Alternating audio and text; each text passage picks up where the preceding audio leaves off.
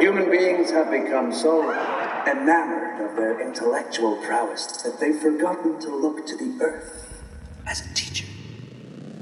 This is hubris, my friends. And my story of destruction is proof of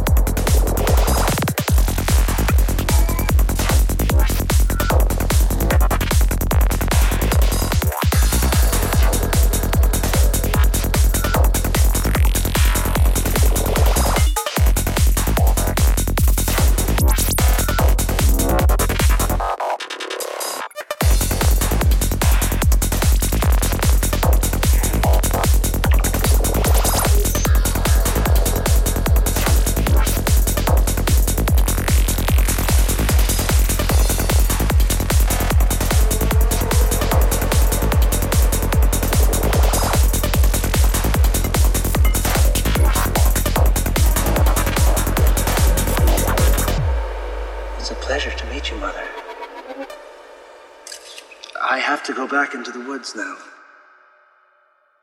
Forever.